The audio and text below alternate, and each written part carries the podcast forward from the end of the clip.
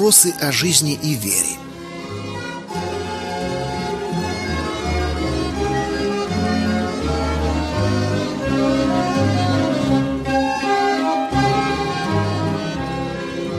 Вопрос первый. Почему мы живем на Земле?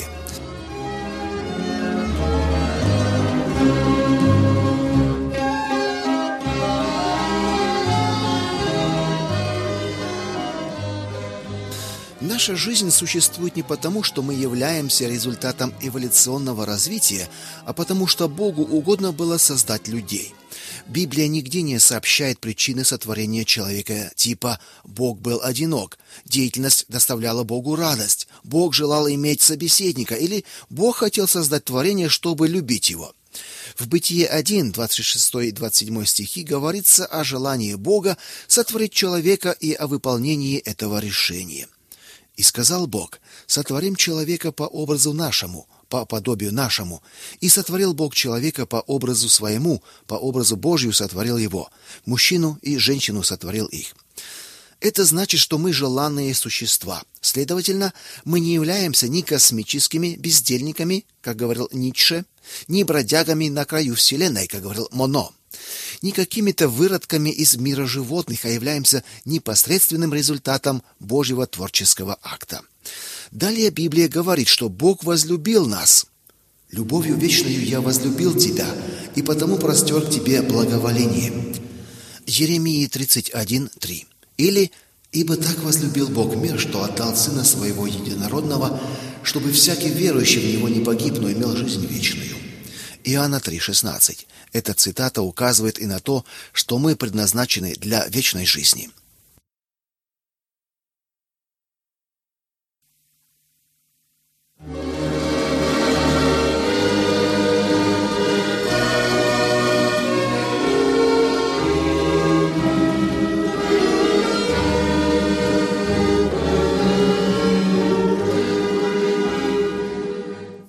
Вопрос второй. В чем смысл жизни? Мы, люди, являемся единственными земными существами, которые задаются вопросами о смысле бытия. Нас волнуют три основных вопроса: откуда я, для чего я живу, куда я иду. Над этим размышляли многие. Философ Ганс Ленкискал струя подчеркивает, что от философии не следует ожидать каких-либо ответов. Он пишет, философия редко дает окончательные решения содержательных вопросов. Она является дисциплиной постановки проблем, а не наукой, выявляющей сущности и получающей результаты. Для нее новая проблемная перспектива гораздо важнее, чем хотя бы частичное решение традиционного вопроса. Поэт Герман Гессе пишет: "Жизнь бесцельна, ужасна, глупа и все же чудесна. Она не смеется над человеком, но ей до него столько же дела, сколько до дождевого червя". Французская писательница-атеистка Симона де Бовуар запуталась в бесцельности жизни.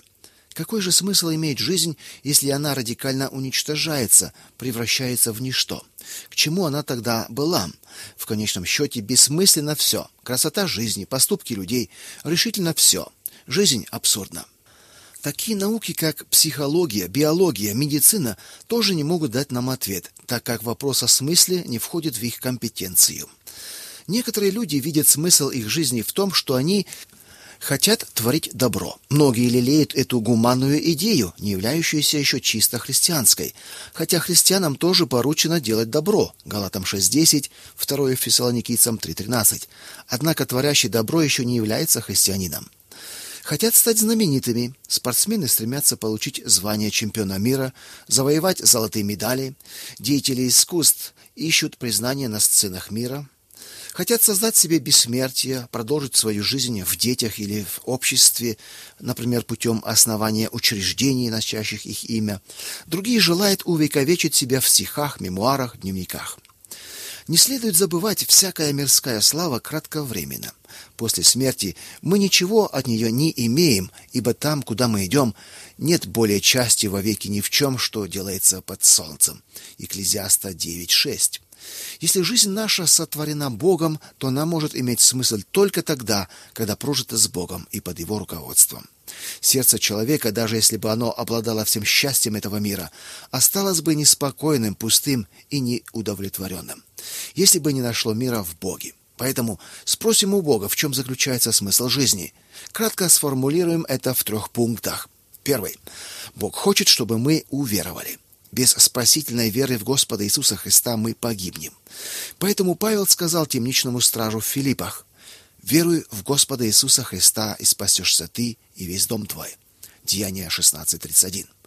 В этом смысле Бог хочет, чтобы все люди спаслись и достигли познания истины. 1 Тимофея 2.4. Поскольку это спасение имеет первостепенное значение для всякой человеческой жизни, Господь Иисус прежде всего сказал расслабленному – прощаются тебе грехи твои. Матфея 9:2. Спасение души с точки зрения Бога имеет преимущество перед исцелением телесным. Второй пункт. Когда мы спасены, мы служим Богу. Служите Господу с весельем. Псалом 99, 2 стих. Как последователи Иисуса мы должны так построить свою жизнь, чтобы спасать других. Матфея 28, 19. Третий пункт. Люби ближнего своего, как самого себя. Матфея 22:39. Этой заповедью Бог обязывает нас любить не только тех, кто живет в Африке или в Чили, но и тех людей, которые непосредственно верены нам: супруга или супругу, детей, родителей, соседей, товарищей по работе. Библия предвидит, что мы любим самих себя, но эта любовь должна распространяться и на ближних. То, что мы сделали в вере из перечисленного в пунктах 2 и 3, Библия называет плодами нашей жизни. В отличие от всех приходящих достижений, плод любви пребывает. Иоанна 15:16. Бог хочет видеть их в конце нашей жизни и спрашивает нас, что мы сделали с доверенными нам талантами, жизнью, временем, деньгами, дарованиями. Луки 19 с 11 по 29 стихи. Даже чаша холодной воды, поданная во имя Иисуса, имеет значение для вечности. Матфея 10:42.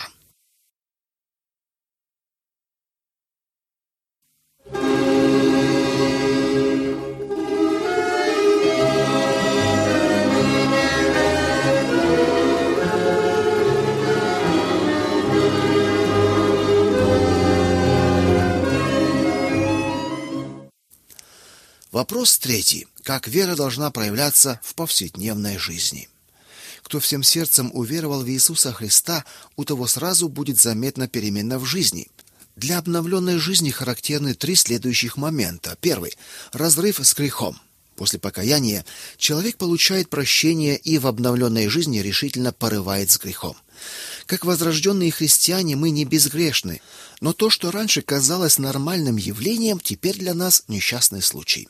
Соблюдение заповедей, которые задуманы не как запреты, а как советы для успешной жизни, решающим образом изменяет нашу жизнь. Этой новой ориентацией мы проявляем нашу любовь к Богу. 1 Иоанна 5:3. А для окружающих нас людей мы становимся письмом Христовым. 2 Коринфянам 3:3.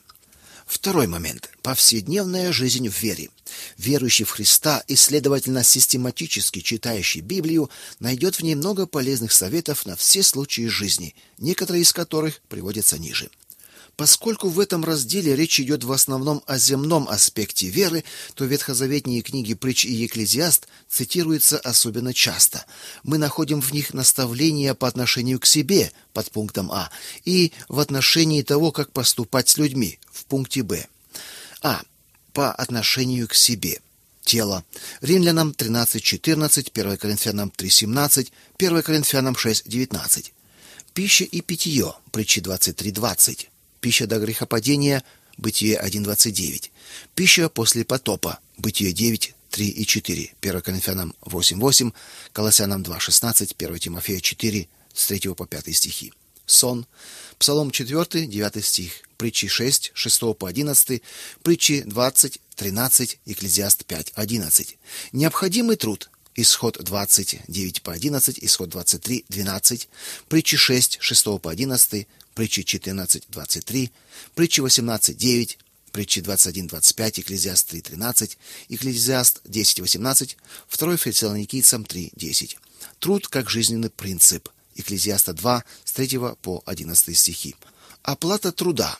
Исайя 65:23, Еремия 22:13, Лука 10:7. Свободное время. Притчи 12:11. Зарабатывание средств на жизнь. Екклезиаста 4:6, 1 Тимофея 6:6-8, Евреям 13:5. Земные устремления. Екклезиаста 2, со 2 по 11. Собственность. Матфея 6:19, притчи 10:22. Богатство. Притчи 11:28, притчи 13:7, притчи 14:24, Екклезиаста 5:18. Строительство дома. Псалом 126, 1 стих. Еремия 22:13. Спорт. 1 Коринфянам 9, 24 и 25, 1 Тимофея 4, 8. Заботы. Псалом 54, 23, притчи 12, 25, Филиппийцам 4, 6, 2 Тимофея 2, 4, 1 Петра 5, 7. Секс в супружеской жизни. Притчи 5, 18 и 19, Екклезиаста 9, 9, 1 Коринфянам 7, с 3 по 6. Секс вне супружеской жизни. Притчи 5 с 20 по 23, Притчи 6 с 24 по 32, Еремия 5 с 8 по 9, Евреям 13, 4. Грех. Бытие 4.7, Псалом 64.4, Плач Еремии 3.39, Иоанна 20.23, 1 Иоанна 1.9, 1 Иоанна 5.17, Евреям 12.1. Алкоголь. Псалом 103.15, Притчи 23.29 по 35, Притчи 21, Ефесянам 5.18, 1 Тимофея 5.23. Речь. Псалом 118.172, Притчи 12.14 и 22, Притчи 14 с 3 по 5, Притчи 18 с 20 по 21, Притчи 25.11, Ефесянам 5.19, Колоссянам 4.6, Иакова 1.19, Евреям 13.16. Искушение. 1 Петра 1, 6 и 7, Иакова 1, 2 и 12 стихи.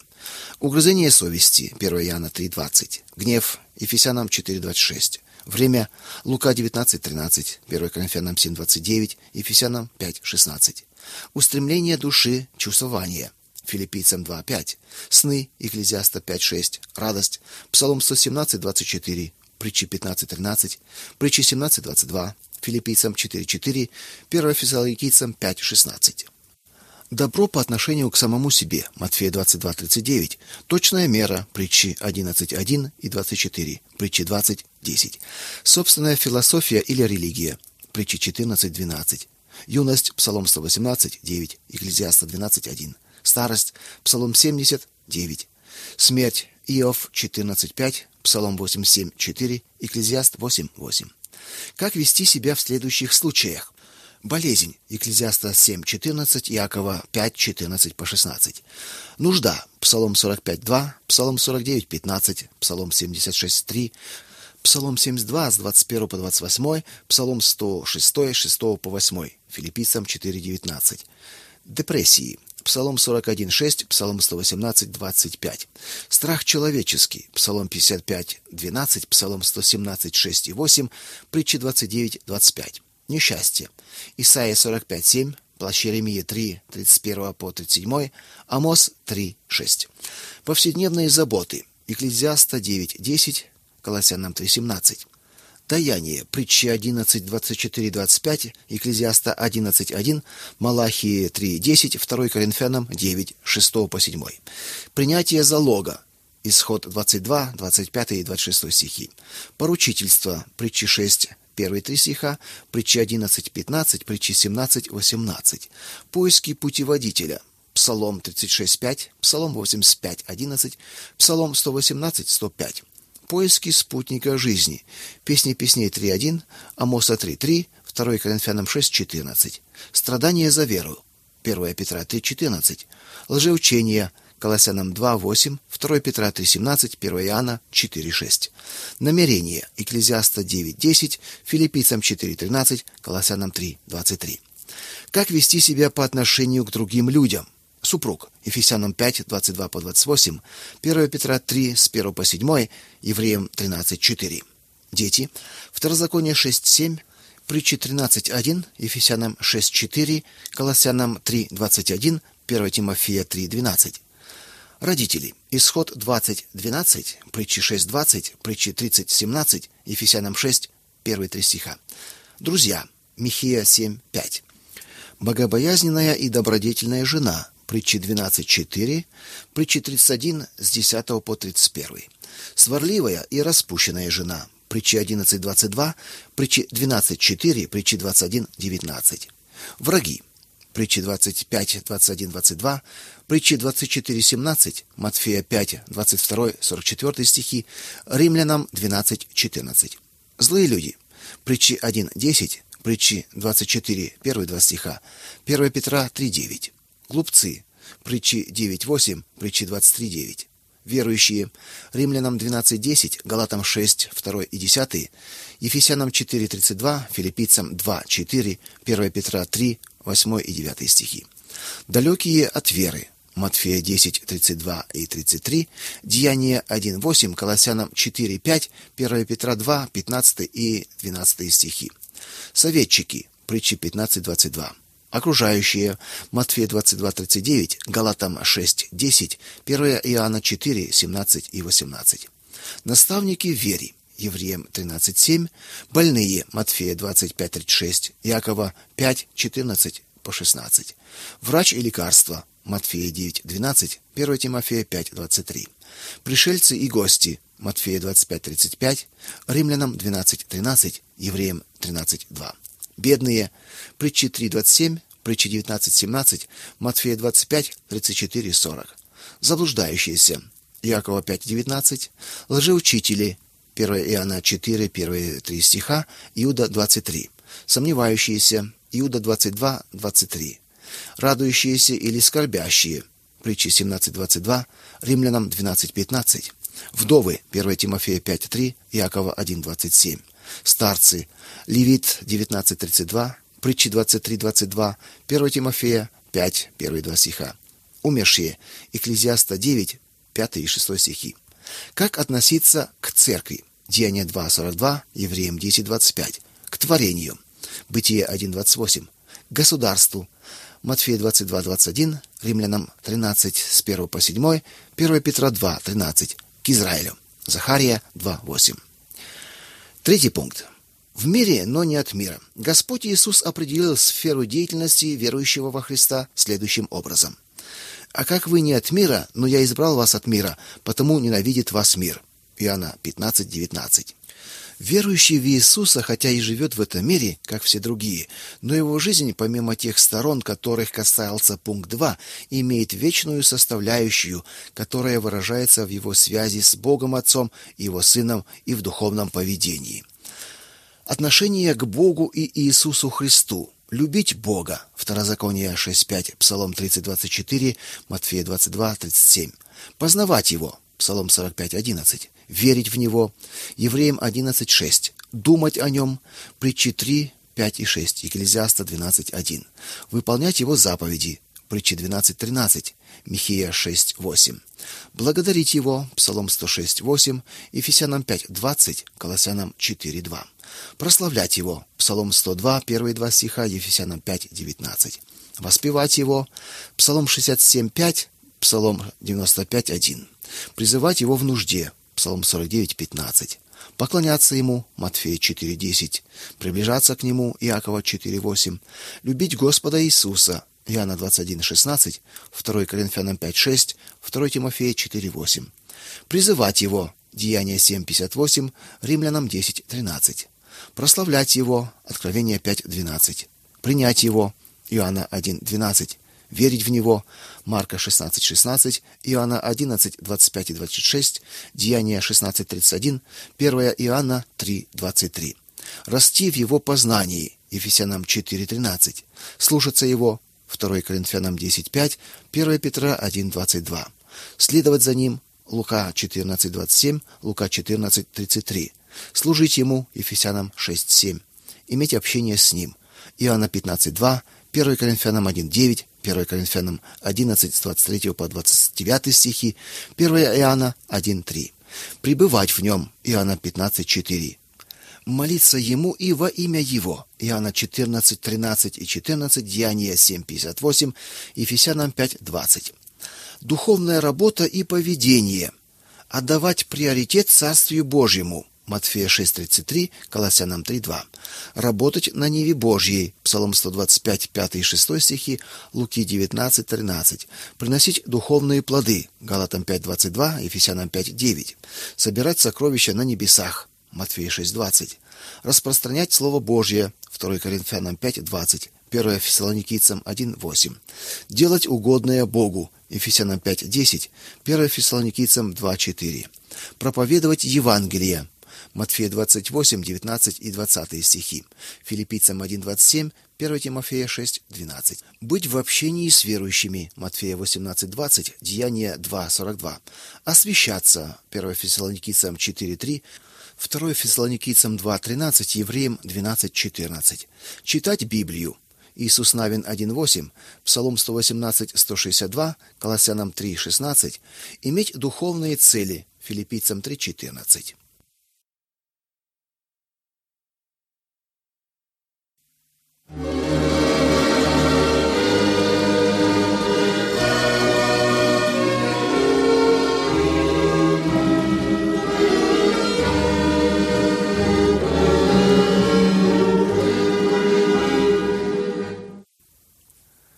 Вопрос четвертый. Меня мучают сны. Как к ним относиться? Различается три вида сновидений. Первый. Сны от Бога. В Библии говорится о некоторых сновидениях, посредством которых Бог говорил с людьми. Например, с Иосифом, Матфея 1, с 19 по 25 стихи. В этих случаях человек, видящий сон, либо узнавал Бога как непосредственно пославшего сон – например, Соломон, 3 царств 3, 5 по 15, Даниил, Данила 7, либо Бог посылал истолкователя своей вести. Например, Иосиф истолковал в темнице сны хлебодара и виночерпия, Бытие 40 глава. Сновидения, в которых с нами говорит Бог, можно распознать потому, что они не отягощают и не пугают. Они вскоре могут проявиться в виде особой помощи в каких-то жизненных ситуациях. Однако такая форма откровения Бога, как подсказывает опыт, происходит в исключительных случаях. Второе. Сны, не имеющие значения. Большинство сновидений бывают мимолетными и ничего не значащими, как об этом говорится в Иова 28.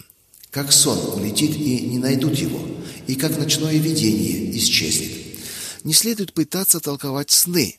Вещины видит ложное и рассказывает сны лживые. Захарии 10.2. На помощь приходит следующее объяснение из апокрифической книги Сирах 34 с 1 по 8. Пустые и ложные надежды у человека безрассудного и сонные грезы окрыляют глупых. Как обнимающий тень или гоняющийся за ветром, так верящий сновидением. Сновидение совершенно то же, что подобие лица против лица. От нечистого что может быть чистое, и от ложного что может быть истинное. Гадания и приметы и сновидения – суета, и сердце наполняется мечтами, как урождающий. Если они не будут посланы от Всевышнего для вразумления, не прилагай к ним сердца твоего. Сновидения ввели многих в заблуждение, и надеющиеся на них подверглись падению. И третье – сновидение, как еще неосмысленное переживание – из подсознательного, недоступного осознанной воле и разуму могут подниматься сновидения, обусловленные различными жизненными ситуациями, непреодолимые страхи, непризнанная вина, не вполне преодоленные переживания – Например, переживания в связи с войной, волнение в связи с экзаменом, кризисы в супружеской жизни. Задавшего этот вопрос, по-видимому, мучают сны такого рода. Освободиться от них можно через заботливое душепопечение. Поскольку в большинстве подобных случаев все связано с чувством вины, лучший выход из положения – обрести прощение.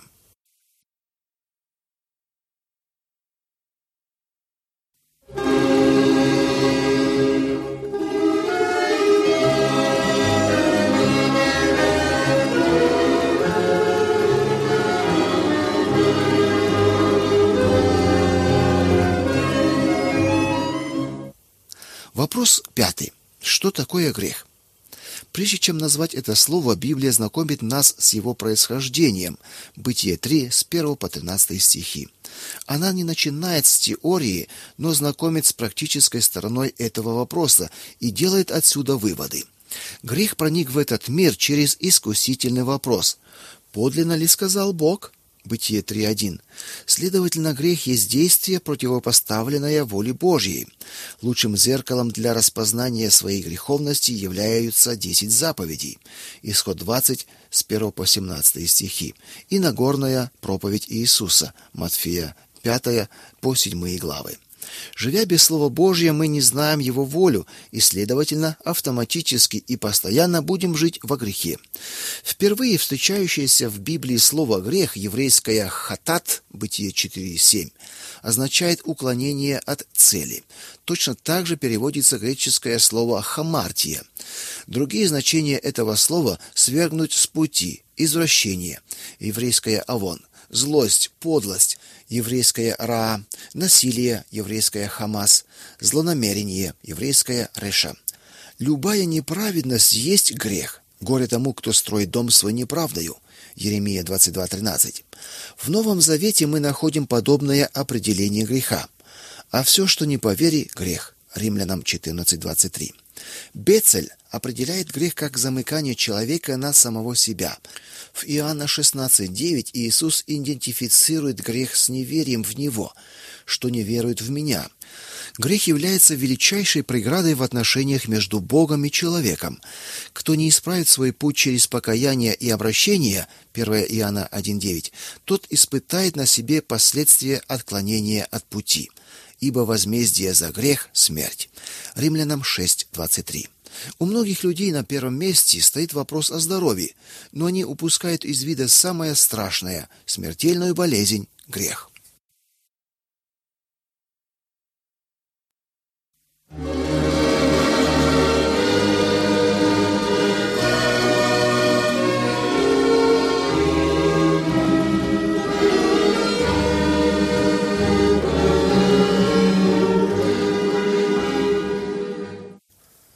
Вопрос шестой.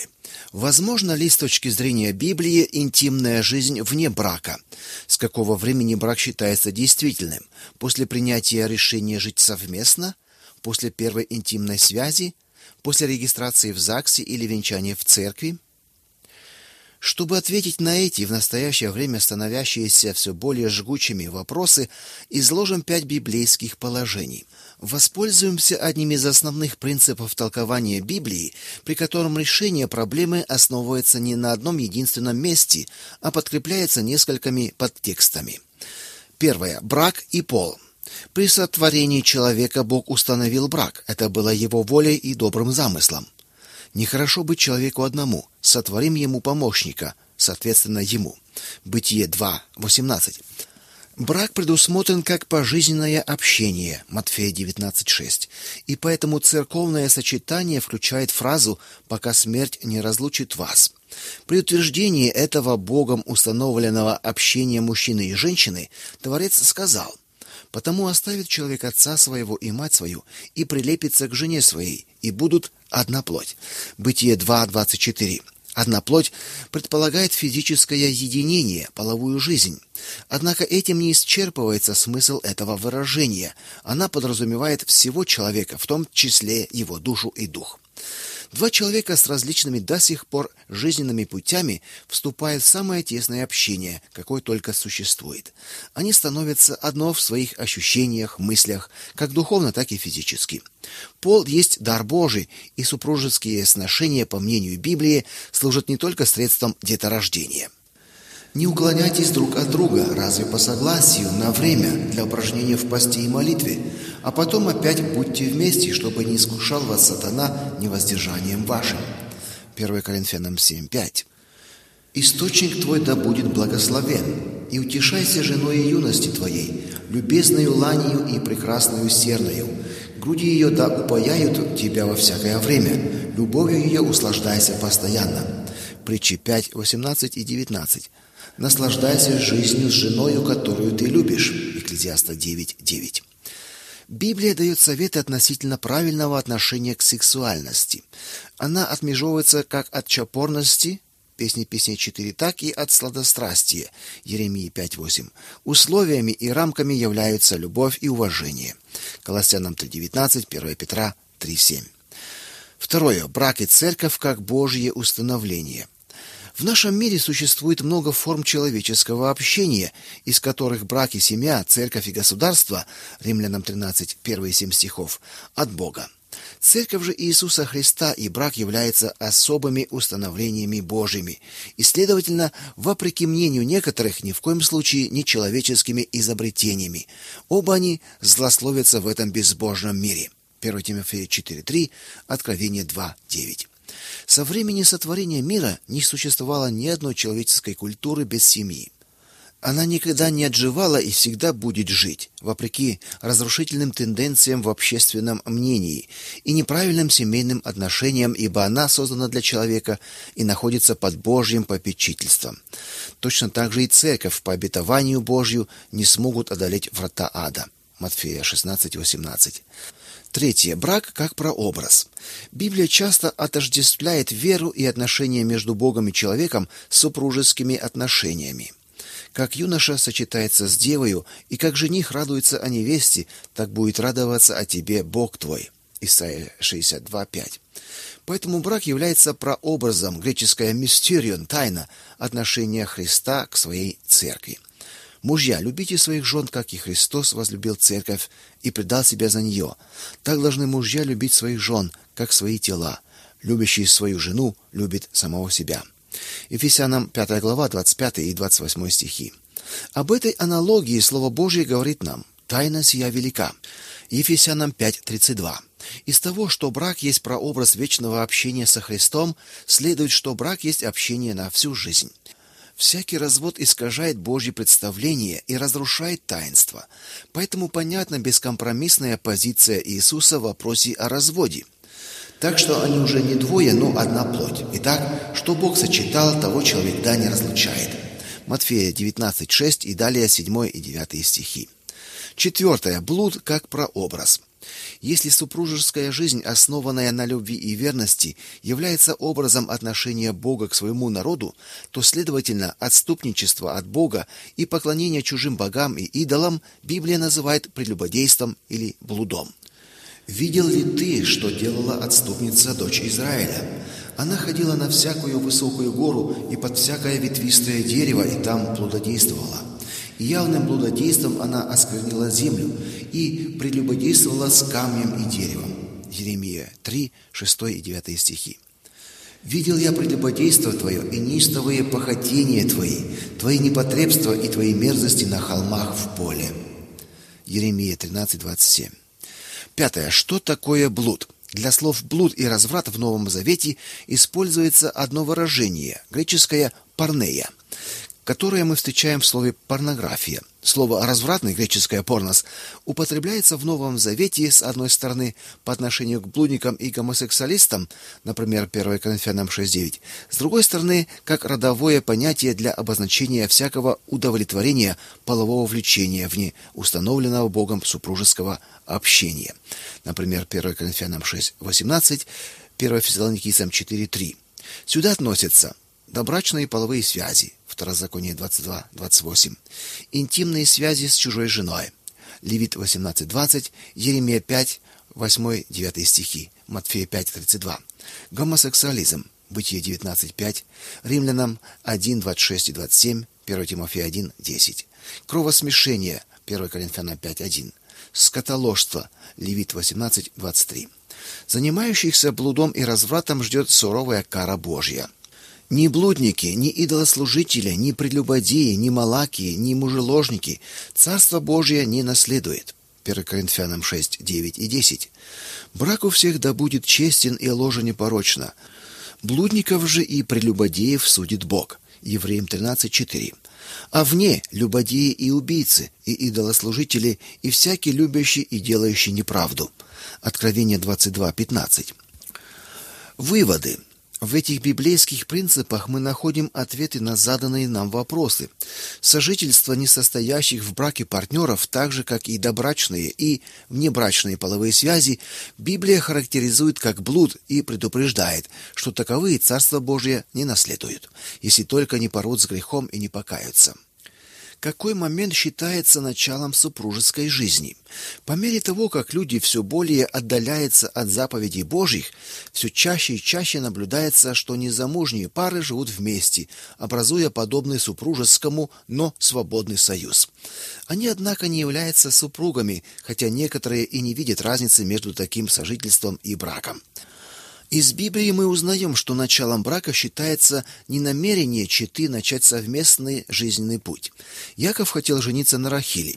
Когда он отслужил положенные до свадьбы семь лет, Яков сказал своему тестю Лавану, «Дай жену мою, потому что мне уже исполнилось время, чтобы войти к ней». Бытие 29.21. Здесь речь уже шла о половых отношениях. Из контекста следует, до супружества Иаков не имел с Рахилью половых отношений и брак их вступал в силу со дня свадьбы. Началом брака считается не тот факт, что между читой имелись половые отношения. В Израиле существовал порядок. Если мужчина опорочит девицу, он был обязан жениться на ней и по обычаю того времени уплатить выкуп. Второзаконие 22, 28 и 29 стихи. Интимные отношения до момента официального заключения брака были запрещены. Определение начала супружества. Брак считается действительным, в том числе и перед Богом, с момента, когда муж и жена прошли через официально установленный в их обществе ритуал заключения брака. Это определение становится понятным на примере описанных в Библии свадеб. Она основана на следующем принципе толкования Библии. Из множества отдельных событий присущее им общее принимается за библейское учение – это определение применимо как в любом отдаленном племени с его собственными официально признанными в нем церемониями, так и в нашем обществе с учрежденными у нас бюро ЗАГС. Во всех случаях важно, чтобы окружающим было официально известно о том, что чита является супружеской. Тем самым они больше не считаются возможными партнерами других. Согласно Нагорной проповеди Иисуса, если мужчина смотрит на женщину с вожделением или наоборот, то она или он становятся прелюбодеями. Матфея 5:28. Иисус сказал женщине у колодца Яковлева, что муж, которого она имеет, не муж ей. Иоанна 4:18. Если бы она была официально зарегистрирована с ним, Иисус не разговаривал бы с ней так.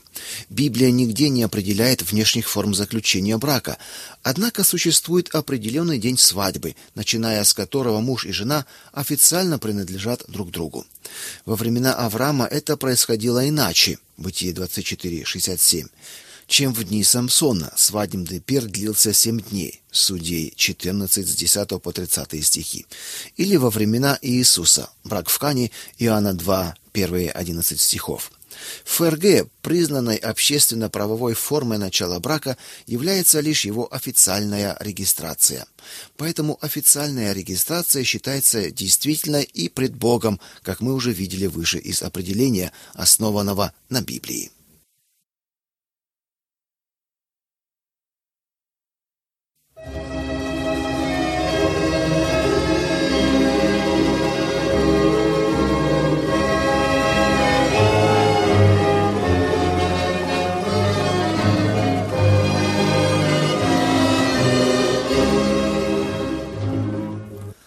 Вопрос седьмой. Верить не означает знать. Почему же вы представляете веру как нечто достоверное?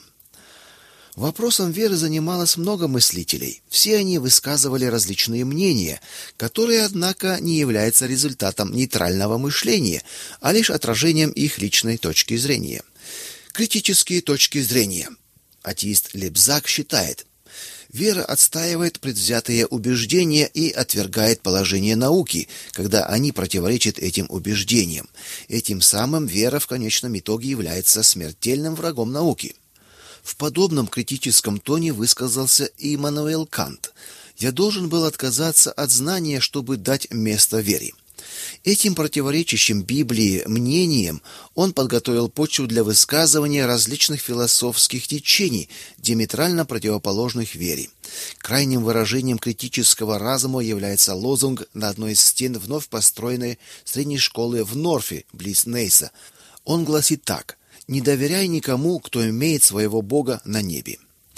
Позитивные точки зрения. Величайшему физику всех времен Исааку Ньютону принадлежит изречение: Кто думает лишь поверхностно, тот не верит в Бога. Кто же мыслит глубоко, не может не верить в Бога. Знаменитый математик Блес Паскаль с такой же убежденностью утверждает: как вся природа говорит о Боге тем, которые знают его и раскрывается любящим его, таким же образом она хранит свои тайны от тех, кто не ищет и не знает его. Обе противостоящие точки зрения ясно свидетельствуют, что вера не является следствием невежественности, но зависит лишь от личной позиции, которую можно изменить, но не философическими размышлениями, а только через обращение к Иисусу Христу, которое Библия называет покаянием. Для необращенного человека вопросы веры являются юродством. 1 Коринфянам 1:18. И он не может их понять. 1 Коринфянам 2:14. Человек же, ходящий во Христе, наставляется на всякую истину. Иоанна 16:13. Его вера имеет твердое основание. 1 Коринфянам 3:11. Его вера есть нечто однозначно определенное. Вера же есть осуществление ожидаемого и уверенность в невидимом.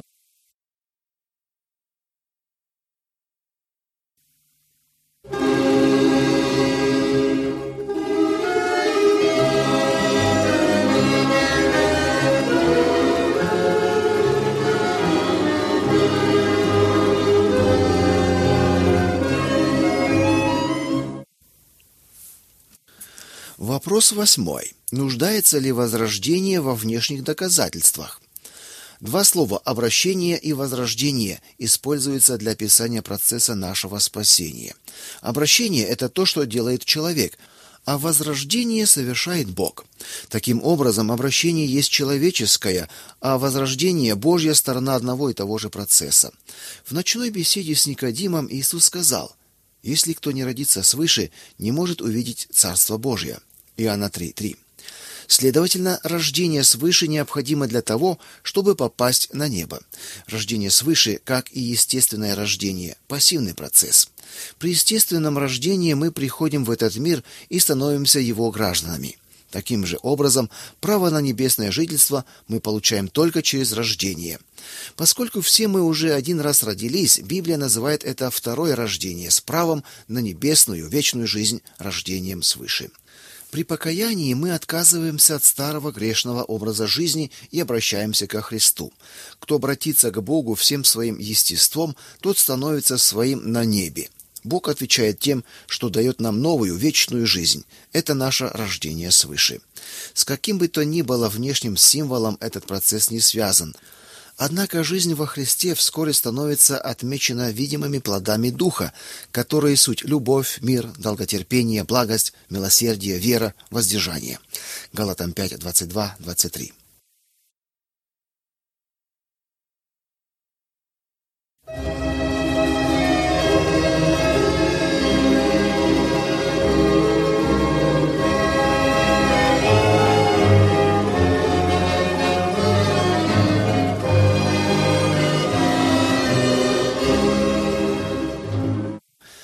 Вопрос девятый. Почему вы говорите с нами так, будто сам Бог послал вас во время лекции в тюрьме? Меня радует, что вы так вызывающе поставили этот вопрос, ибо стоит отчитаться и в этом. Если вы хотите, чтобы евангельскую весть вам принес ангел с неба, то вам придется ждать, пожалуй, всю жизнь. Бог сам совершил спасение в Иисусе Христе, но нести добрую весть об этом он доверил людям. Воля Божья состоит в том, чтобы ученики Иисуса взяли на себя задачу обращать в учеников Иисуса других людей и наставлять их в библейской истине. Матфея 28, 19 и 20. Поэтому мы можем учить во имя Господа, создавшего небо и землю, ибо мы соработники у Бога. 1 Коринфянам 3:9. К этому служению призваны все верующие в Иисуса Христа, и с нас однажды спросится, как мы поступили с доверенным нам Евангелием. Лука 19:11 по 27. Посол является самым высоким аккредитированным представителем государства за границей. Он уполномочен выступать от имени своего правительства. Поручив нам проповедь Евангелия, Сын Божий поставил нас не в менее высокое положение, чем послы, ибо в Новом Завете ясно сказано: Итак, мы, посланники от имени Христова, как бы сам Бог увещевает через нас, от имени Христова просим, примиритесь с Богом. 2 Коринфянам 5:20. В Луки 10:16 Иисус говорит: Слушающий вас меня слушает, и отвергающий вас меня отвергает. Отвергающийся меня отвергается пославшего меня. Итак, наше служение не самозванное, мы уполномочены на это самим Богом.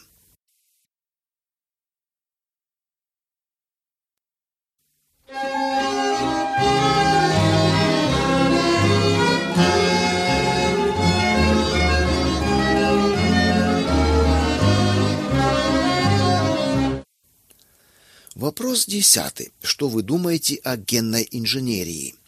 С постройкой Вавилонской башни, как известно, связано наказание смешением языков.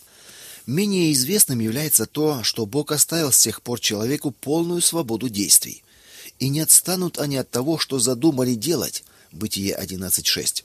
Бог предоставляет человеку свободу делать то, что ему не следовало бы делать. Было бы лучше, если бы человек не умел строить газовых камер, чтобы уничтожать в них массы людей, изобретать атомную бомбу, чтобы стирать с лица земли города, придумывать идеологические системы, порабощающие людей. Человек сумел осуществить полет на Луну, научился делать пересадку органов и манипулировать генами. Отошедший от Бога человек считает себя независимым и не знает границ в своих действиях. Его собственные деяния становятся судами для него. Верующий в Бога человек руководствуется библейской мерой и не станет делать всего, что возможно. Давая наставление «плодитесь и размножайтесь» Бытие 1.28, Бог делает нас соучастниками процесса творения.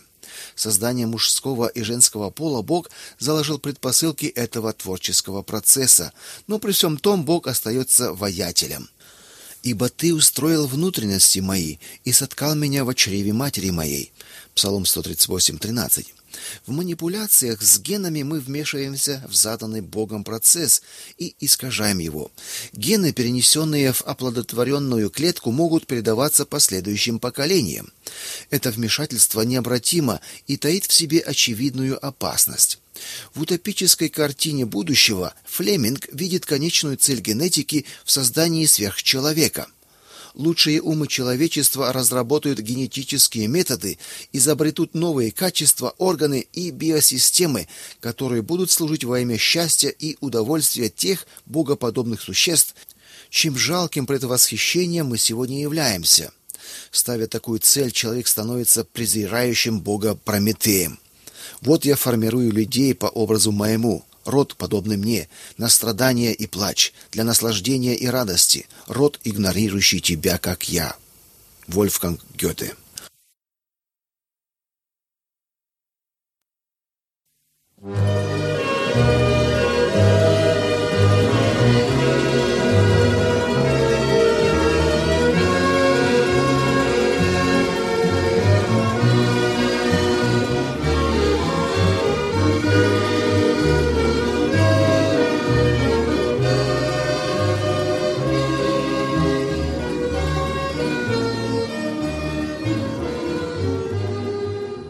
Вопрос одиннадцатый. Что делал Иисус с комарами и оводами? Уничтожал ли он их? Альберт Швайцер ввел известное понятие благоговения перед жизнью, которое, будь оно применено к человеку, предотвратило бы то, что в мире ежегодно совершается 80 миллионов абортов. Швайцер был последовательным и не остановился на этом. Он и в джунглях пытался никогда не наступать на насекомых. В индуизме также строжайшим образом запрещено убивать животных, так как существует поверье, что человек после смерти может продолжать жить в каком-либо животном. Вследствие этого в Индии восемь раз больше крыс, чем людей. Их потребность в пище становится неразрешимой проблемой, причиняемый ущерб невозможно описать. Библейская заповедь «не убивай» исход 20.13 распространяется исключительно на людей, но не на животных, ибо ясно сказано, что они даны людям в пищу. Бытие 9.3. Усиление заповеди «не убий» Иисусом ни в коей мере не распространяется на животный мир. Матфея 5, 21 по 26.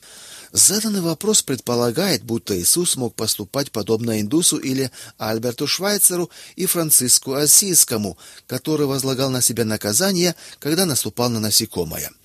Бог показывает через Библию, как следует правильно относиться к миру животных. Всему первоначальному творению была дана оценка, и вот хорошо весьма. Бытие 1.31. Поэтому не существовало болезней, смерти, не было насекомых вредителей и опасных зверей. Грехопадение привело к перелому и в животном мире, в котором различные виды животных отличаются друг от друга. Так, например, существует категория чистых и нечистых животных, Бытие 7.2.